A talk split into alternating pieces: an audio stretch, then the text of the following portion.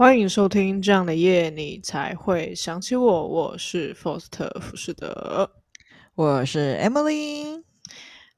Hi Emily，最近有什么有趣的事情想要跟大家分享的吗？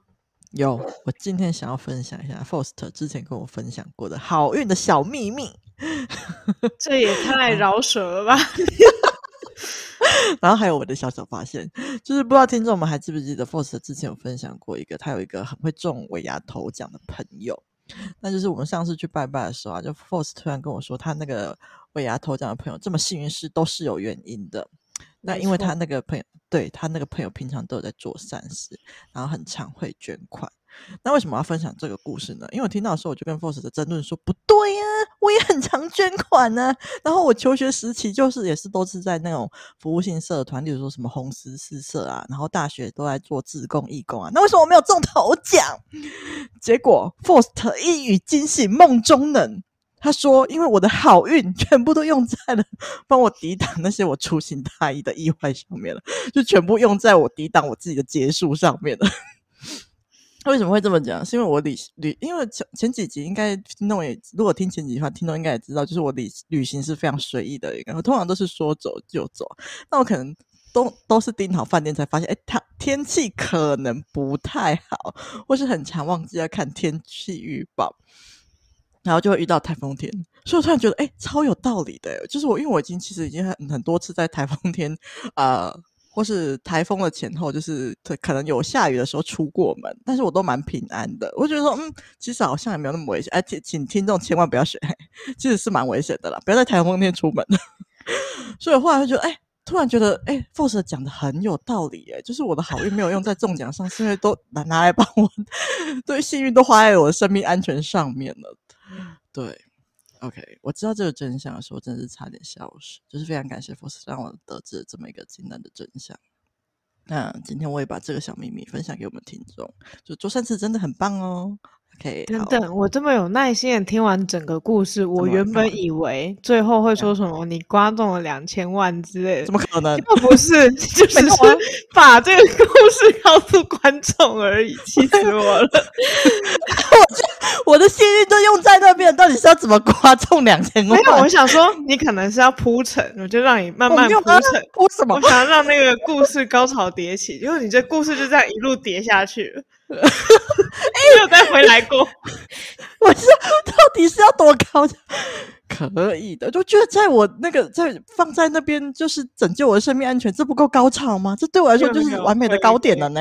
那我刚刚一直在等，我在等那个你中头奖还是发生什么没有没有中，就是被就是什么来电一千人，然后送那个好礼，我就在等，然后最后最后是这样子的结尾，我真的没猜到。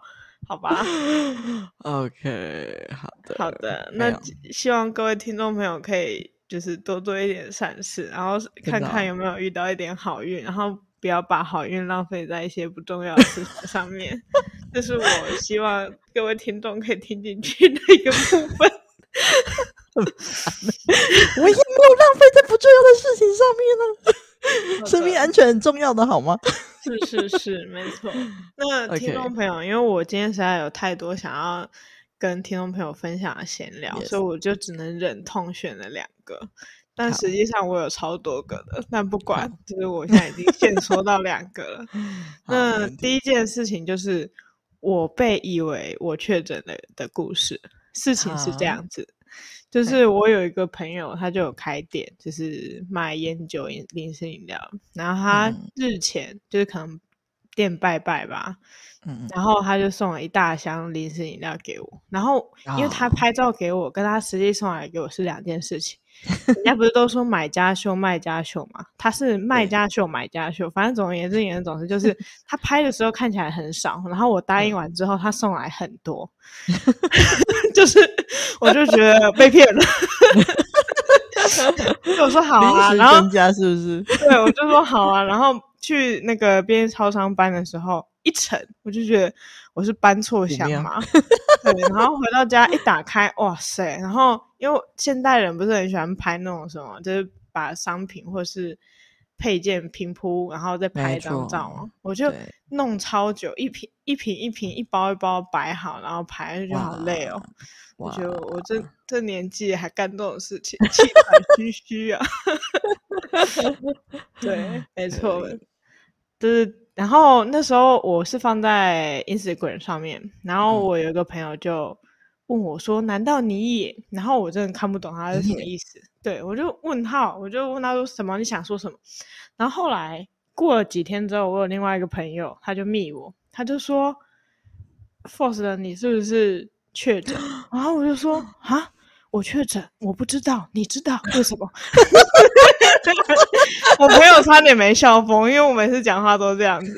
然后他就说：“不是啊，你在 IG 上面，人家不是以为你确诊吗？所以我以为你确诊。”然后我就说：“啊、哦，原来他以为我确诊了。”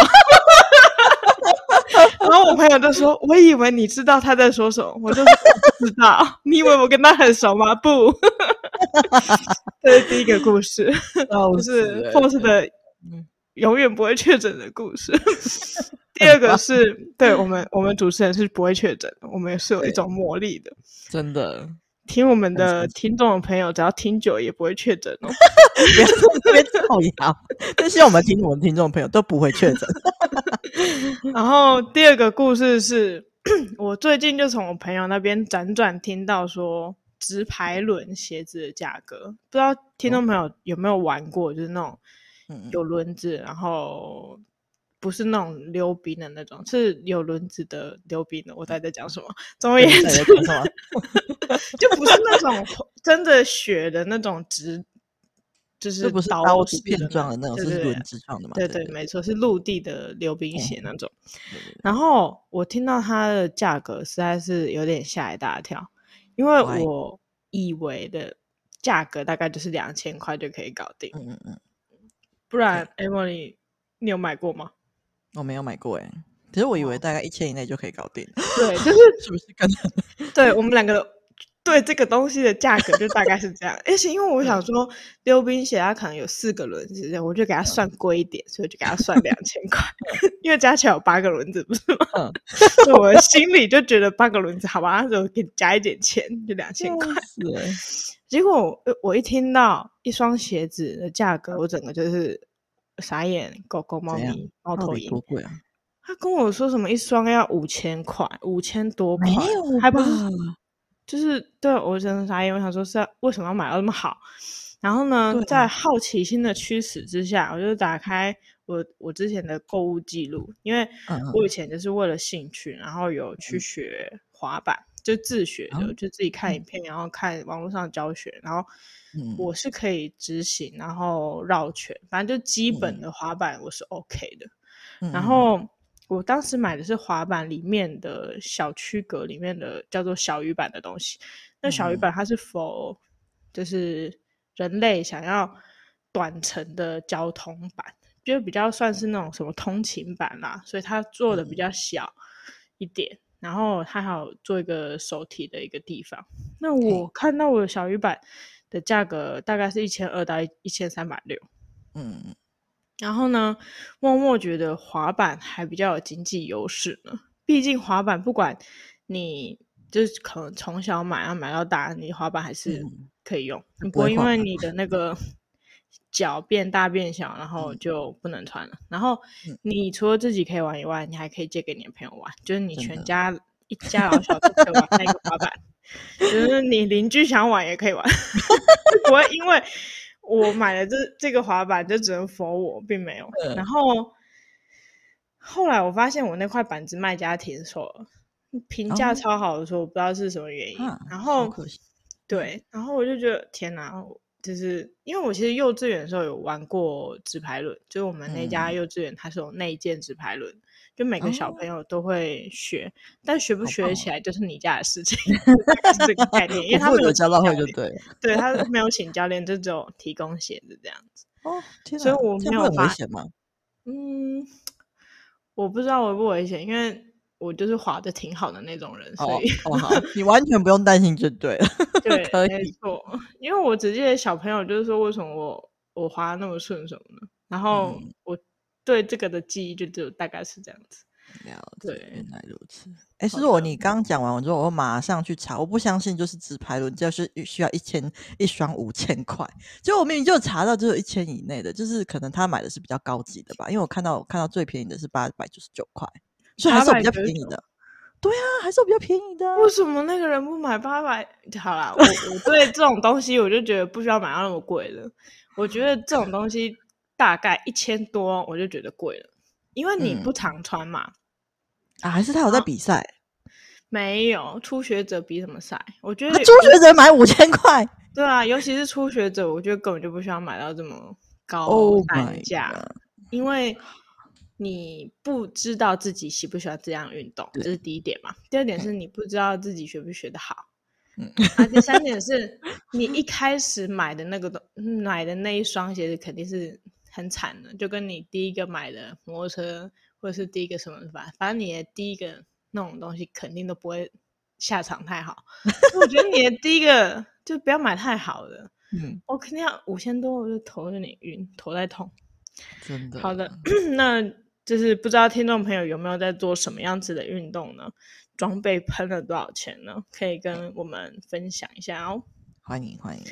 好的，那没想到前面闲聊这些就是大刀阔斧乱花钱，或者是 被假装确诊的这些故事，没想到今天要来聊聊的是严肃的处女座耶。啊，对你来说，处女座是严肃的吗？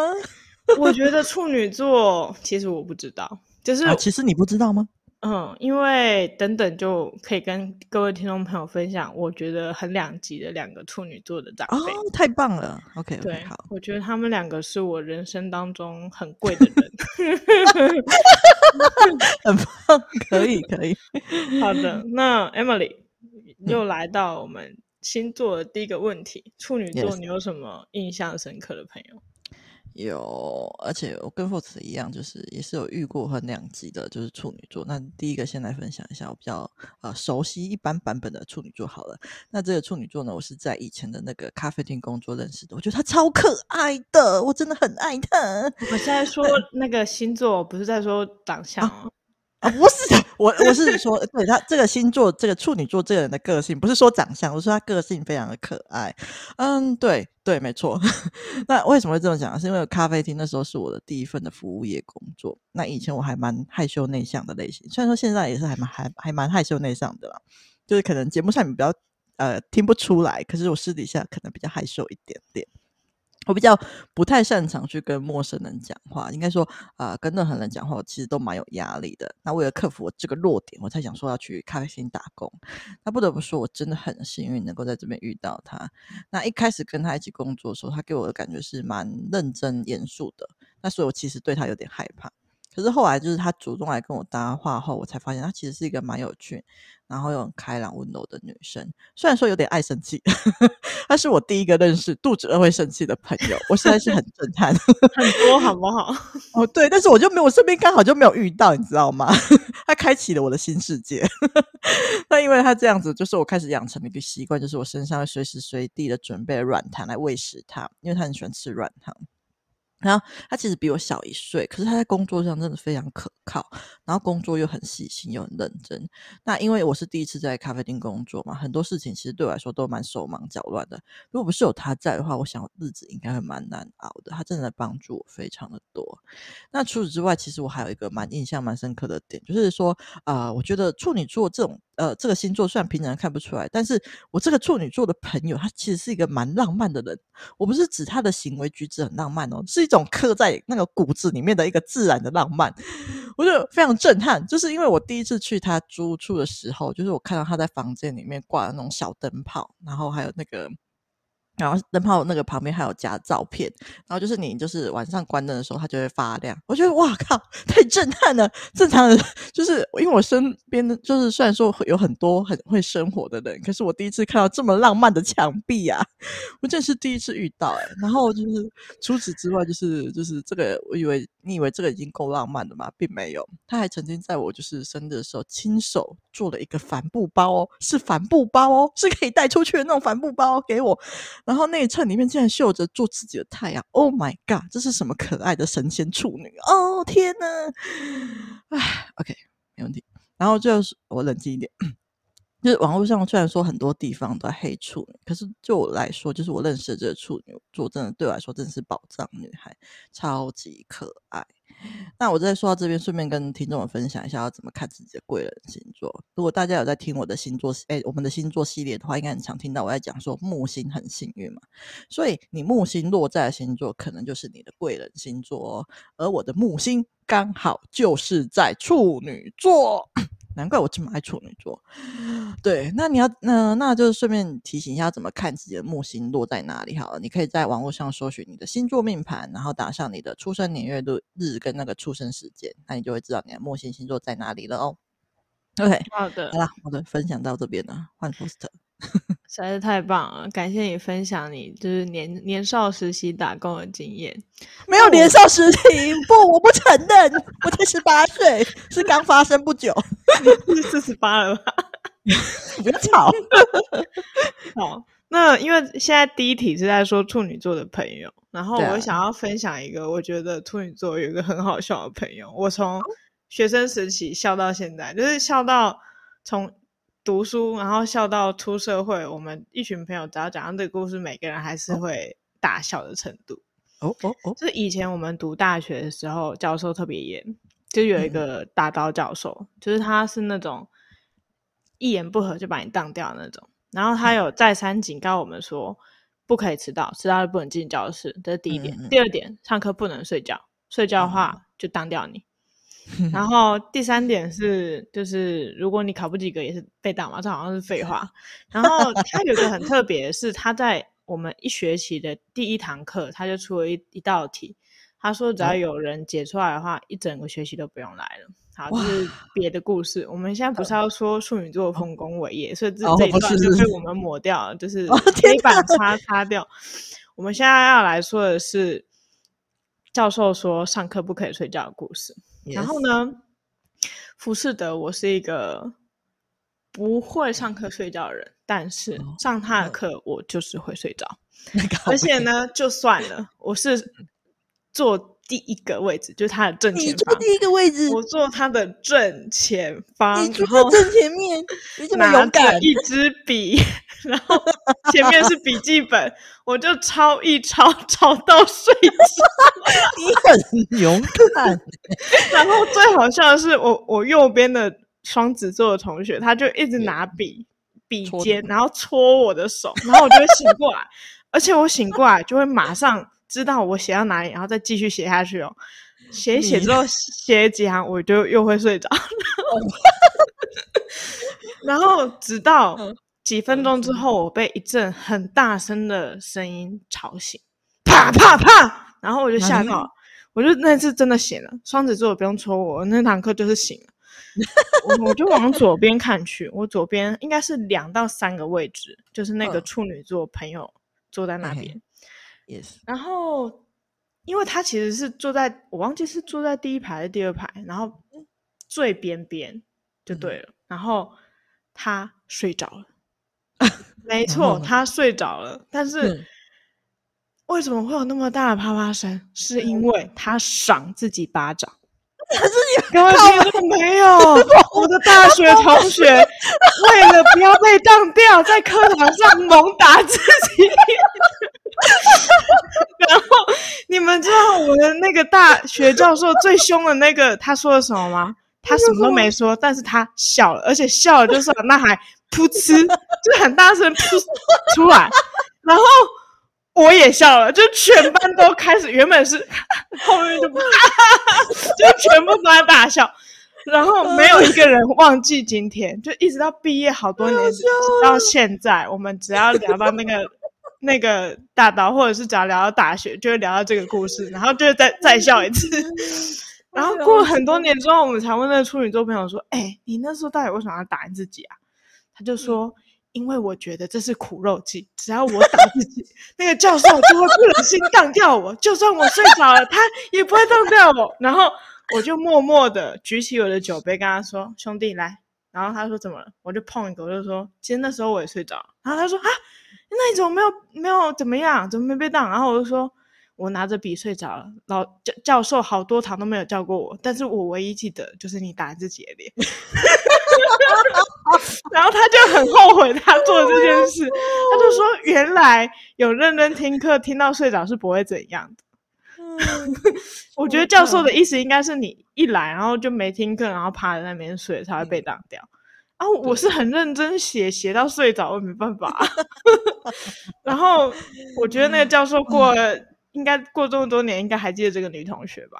我相信他之后可能都会拿出来当做故事来讲。会会，因为我们第一次看到那个教授笑的那一次，我真的是快笑死，太好笑了。没错，这这是个宝哎。对，自此之后，我就永远觉得处女座的人。要小心注意，乖乖的 太可爱了。好的，太好笑了。接下来，你觉得处女座的性格是怎么样的？OK，那我在我处女座朋友身上看到，就是我觉得他们蛮会照顾人的，然后又很细心跟谨慎，然后还很认真，然后。重点是我那个朋友特别给我的感觉是很浪漫，然后不过他们也对情绪蛮敏感的，就是跟他们相处上面要特别注意一些他们很在意的点，可能每个处女座都不一样吧，就是有一些他们很 care 的点要特别注意一下，不然他们很容易就是会不小心踩到他们的地雷。然后我不知道为什么，就是有些处女座他们很爱跟自己过不去，像是我一个处女座朋友，他就是他每个晚上都会很认真的反省的，就是今天的所做的呃所作所为，然后还有这一生有没有认真在过，那么对得起这一生，有够认真在反省的，我就听到真是傻眼的，怎么会这么认真呢？真是太佩服他了。然后除此之外，就是就是每天都在反省这一生，我就觉得到底是怎么回事，怎么这么可爱？他这一生有很多过错吧？我我是这样的吧？我觉得很。认真，可是很焦虑，很焦虑，说就是有没有把生活过好这样子。那除此之外，我还有认识，就是就是啊、呃，处女座，我觉得他们在工作上面都很容易过劳的倾向。因为我因为我刚好认识，不知道是不是我刚好认识他们的工作能力都蛮强的，然后就很容易扛起很多责任，会超过头。所以我建议就是要适时的放下来，把工作交出去吧，不要都自己做，自己一个人扛真的太辛苦了。那因为就是处女座，那还有再来就讲到一个比较星座呃的科普，就是处女座的对宫是那个双鱼座。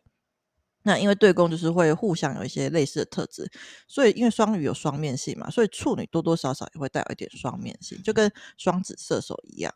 不过因为这部分我比较没有那么深入的了解，所以没有办法讲太多实际的案例给听众们。所以如果听众们身边有什么有感的案例，就是看到那个处女双面，也欢迎就是来跟我们分享哦。好啦，那这就是我对处女性格的看法。那你呢？嗯，好的。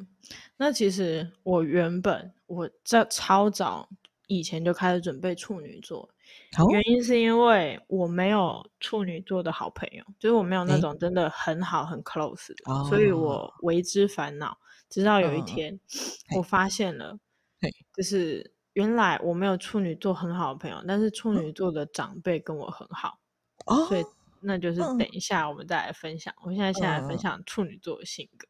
嗯、我觉得他们总有一天，第一点，他们总有一天会过劳死，这绝对是第一点。因为我日前，因为我日前有一个处女座的朋友，虽然说不是跟我那种真的 buddy buddy close close，但是他 就是呢，我发现跟他对谈的过程当中，他就是八百年就起来，然后通勤、嗯、通车坐八百年去上班，就大概一个小时吧，嗯、然后。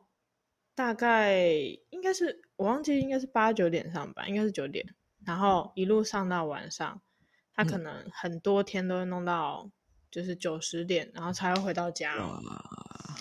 然后我我都已经觉得很可怕，因为我原本以为只是一个短期，然后我发现两三个礼拜、三四个礼拜他都这样子，我就有点害怕。就是我可能已经疲累了，我就觉得哦，今天今天真是疲惫啊。然后今天要上床的时候，他跟我说我要去开会了。我就说这个时间 吗？他说对，或者是 我就说嗯，差不多要去洗澡，然后他就说嗯，那现在他要去拿文件给客户，然后遇到现在是遇到什么工作狂，好可怕，对，太可怕了吧？第一点，我对处女座的认知大概就是他们总有一天会找死。不要诅咒处女座，我不要诅咒他们，这是我对他们的认知，他们不会活太久的。然后，处女座要记得放松。然后第二点是我发现他们其实还蛮，嗯、呃，有情调的吧。就是我觉得不算浪漫，嗯、他们是有自己 喜欢的东西，然后会搞得风生水起啊。对，像是我小姑，她年轻的时候就喜欢压花，嗯、然后她就会特意剪，就是很不同种类的树叶，然后压制成就是什么书签还是什么的，然后就感觉很有诗情画意。这种，Oh my God！好。对然后还会特地去穿什么日式和服啊什么的，总而言之，言而总之，就是营造出一种我我觉得是另外一个世界啊。OK，我也感受到了另外一个世界。没错，这跟我是不同世界的。好的，没问题。这是第二点，然后第三点大概就是我觉得他们其实与世无争诶、欸。啊，真假？对啊。我觉得他们就是很善良，就是人家想要跟他抢什么，哦、他们也不太会去跟人家吵架。嗯，就是你要拿就拿走吧。然后他们会默默低调的耕耘，然后幻想着自己可以超越你。嗯，就是不跟你们抢，但是要超越这样。哦，对，原来如此。然后第四点大概就是，我觉得处女座真的。要小心呵护，就是他们 心很容易碎掉的一个族群。有一点，我也就有这种感觉，嗯、大概是 玻璃质的吧。然后我觉得那种火象星座不太适合跟他们太相处太长时间，嗯、因为就是他们迟早有一天会碎光光。被火象撞碎，是不是？有可能。但是我有，我是有遇过那种，嗯，火象的射手，然后跟处女很好。但是我觉得是因为那个火象的射手，他就是有点憨憨的，就有点傻气，然后又比较善良的射手。虽然说他很脾气很冲，但是就是憨憨傻傻的，所以可能他们这样才无法达到一个平衡。嗯，对，没错，大概是这样吧。就是如果你跟处女座想要相处的话。我觉得你就是照着要放亮点，然后如果你平常性格大咧咧，你这时候就是给我绷紧一点，眼睛有一点真的需要开，眼睛睁开，鼻子也打开，耳朵也打开，该开啥就开啥，嘴巴不要打开，嘴巴闭起来，少说话多做事，OK。好的，大概是这样啊。如果你们还有什么对处女座性格更深刻的，因为我觉得什么龟毛什么，我觉得那有点太刻板了。我觉得不太属于我对这个星座的认知啊。我没有觉得他们是这样。嗯嗯嗯。好的，那 Emily 处女座，你有没有什么记忆深刻的家人呢？哎，不瞒大家说，我的弟弟就是处女座。但是蛮神奇的，就是我弟的处女座跟我朋友处女座是完全不同的类型。因为我觉得我他并并没有过劳的倾，比较没有让我感受到他有过劳的倾向。我觉得我弟属于比较放飞自我那个类型，就是 虽然说他在工作上会扛蛮大责任，可是我觉得他同时也不会让那个工作责任压垮自己，会适当的就是去开玩笑、休息什么之类。然后真的扛不住，也不会就是硬扛，就是但是。他对自己在乎的点也会蛮坚持去做要求，就是啊、对我来说，我弟比较不像是那种会扛责任扛过头的处女座类型啊。然后我也觉得他对自己要求也没有到那么的高，就是可以过生活就好了，甚至也没有什么就是很常看到，就是我去网络上找什么。洁癖啊，完美要求啊，就是这这些点我都在我弟身上都没有看到。我觉得他让我看到完全另外一个样貌的处女座，算是蛮有趣的。不过这都不是我想要讲的重点，重点就是因为我的木星在处女，也是在我那个我弟身上完美的发挥，我非常快乐，我觉得超棒。那怎样发挥呢？就是因为。呃，很常就是因为我就我观察到，就是很常同样的事情，就是别人拜托我弟的时候，他都可能会拒绝。可是通常就我去拜托他，或是去麻烦他的时候，他就会默默接受。我觉得这点非常的好。但我觉得，嗯，但是另一方面，我觉得有可能是因为我蛮清楚我弟 care 的点在哪里，而且他也知道说，就是我们彼此有默契，就是他他知道说，如果我能做，我通常不会去麻烦他，所以就不太会拒绝我。那但是除此之外，我有去看一下我弟的星盘。他除了太阳在处女，他水星也在处女，很棒。就是水星，因为水星代表沟通，然后刚好合到我的木星，所以我感觉就有一点，也是因为有一点是因为这样，让我们的沟通算是蛮顺畅的。那算是我的有趣的小发现。Yes，我分享结束了。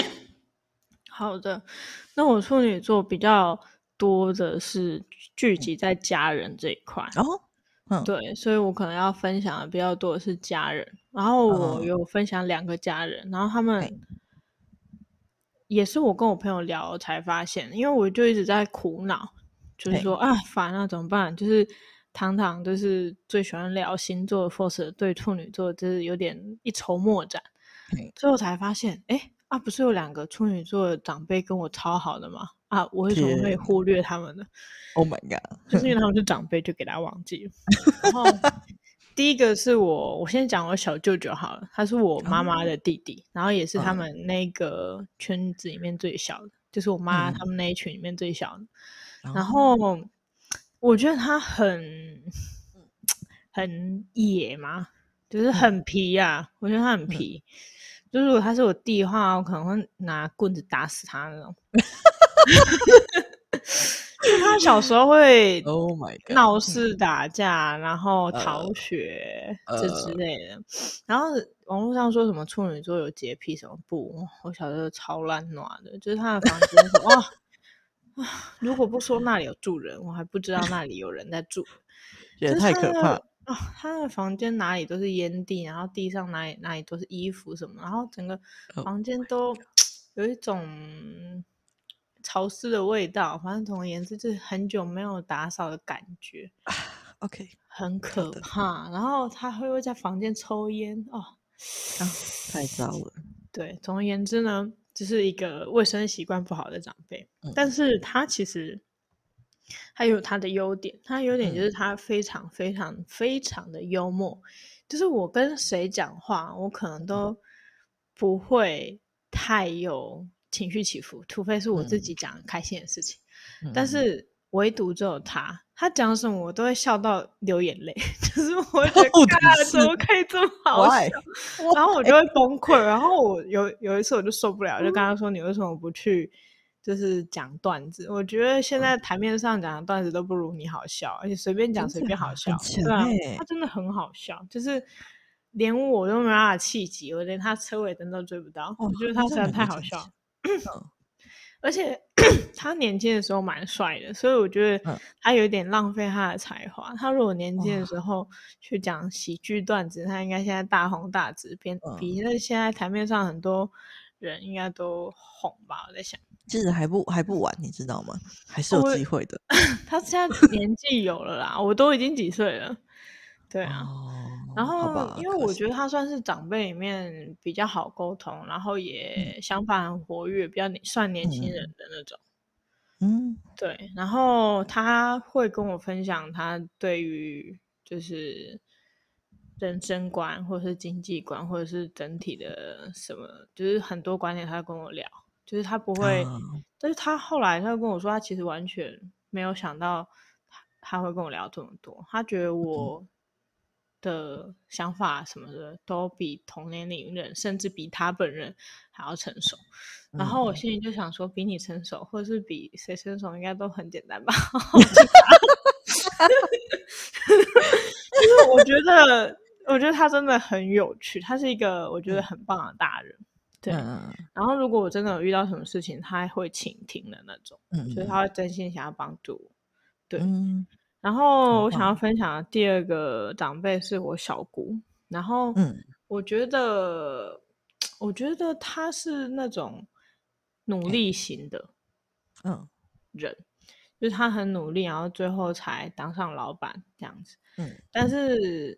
不得不说，就是我觉得这两个处女座的长辈，虽然都跟我聊得来，然后也都很欣赏我，然后也都会体恤我，但是我觉得他们有共同点，就是他们都没什么朋友，然后都很喜欢默默的耕耘，嗯，然后就比较喜欢靠自己吧。我在想，嗯嗯，对啊，但是不得不说，我小姑真的很能吃苦，因为她其实她遇到太多事情，是我觉得如果是我。我不知道我能不能撑过去，或者是我觉得如果是我，我可能会哭，但他没有，就他觉得说那是小那是小事，或者是他觉得说如果过不去就算了，他不会为这件事情有情绪。但是如果我是他的话，我可能会很难受，因为他那时候是曾经快要残废过，嗯，然后我就觉得，如果是我要残废，我还不如死了算了，一了百了。天哪！对，然后后来他是没有残废啊，只是我会觉得他好了不起哦。嗯嗯，然后他会一直鼓励我去做我想做的事情吧，就算我失败的话。嗯、然后他也是会倾听我的类型，就是他其实脾气很差，他对其他的人都会骂还是什么，可是对于我就是很宽容。哇，就是他会特别觉得，就是我。他好像也是这样这么觉得，他也是觉得我很成熟。他们两个共通点好像都是讲类似的话，嗯，对，差不多是这样。然后我会觉得，他处女座当摩羯座的长辈是一个很幸福的事情，就很合。嗯、但如果说处女座当摩羯座的同辈，摩羯座会嫌弃处女座，会觉得你怎么那么笨。啊、然后如果处女座是摩羯座晚辈，应该会被提携，因为摩羯座会不舍，嗯、就会觉得啊，你怎么那么好呆啊？好了好了，帮你一下，大概是这个概念。嗯，好的。那啊，那你有什么处女座的记忆深刻的交往对象吗？没有哎、欸，我身边没有交往过处女座的朋友。我也没有，Okay. 但是我只好再把我的朋友再丢出来。啊、你还有是不是？可以，很棒。我没有跟处女座交往过，然后但是，嗯，我可以分享我朋友处女座然后跟别人交往的故事。嗯，就是。我朋友他是高中升大学的时候有参加社团，我忘，应啊、嗯、应该是童军社，应该是。然后后来他就跟那个社团的老师，其实也没有真的大很多，好像大概十几岁吧，十一二差不多。然后交往，嗯、然后一一路到现在都还在交往，哇，嗯、超厉害！但是我就觉得处女座实在是。超能够维系感情，对，有没有办法这样？哎、欸欸，对耶，真的蛮强的哎。对，我有印象中，我印象跟那个处女座的朋友，其实也都交情很长跑。对，真的都是长跑类型的，蛮强的、嗯。我是觉得，如果处女座好像还蛮适合，就是交往的，因为他们好像蛮稳定的，只是缺点是他们好像特别 boring。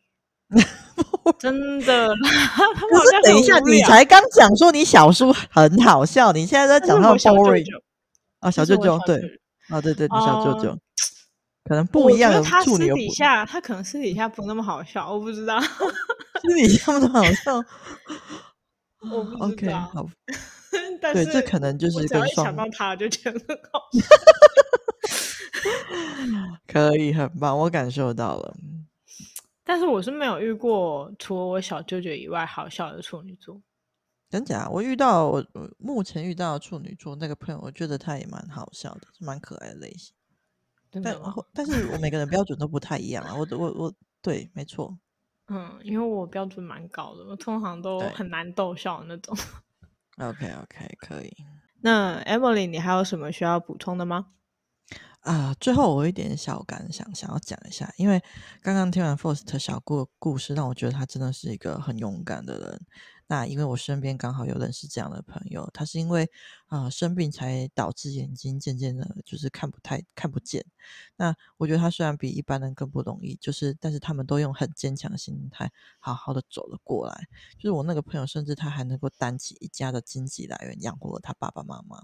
所以我想要跟大家说的是，就是不管你遇到什么困难，我就希望你们不要放弃。就是老天爷一定不会把你的窗都关起来，只要你不放弃，肯定会留下一条最好的路给你，就跟我那个朋友还有小姑一样，所以就是最后想要祝福大家，就是关关难过，我们一定可以关关过的，让我们一起加油吧！就是最后突然想要灌一下大家鸡汤啦。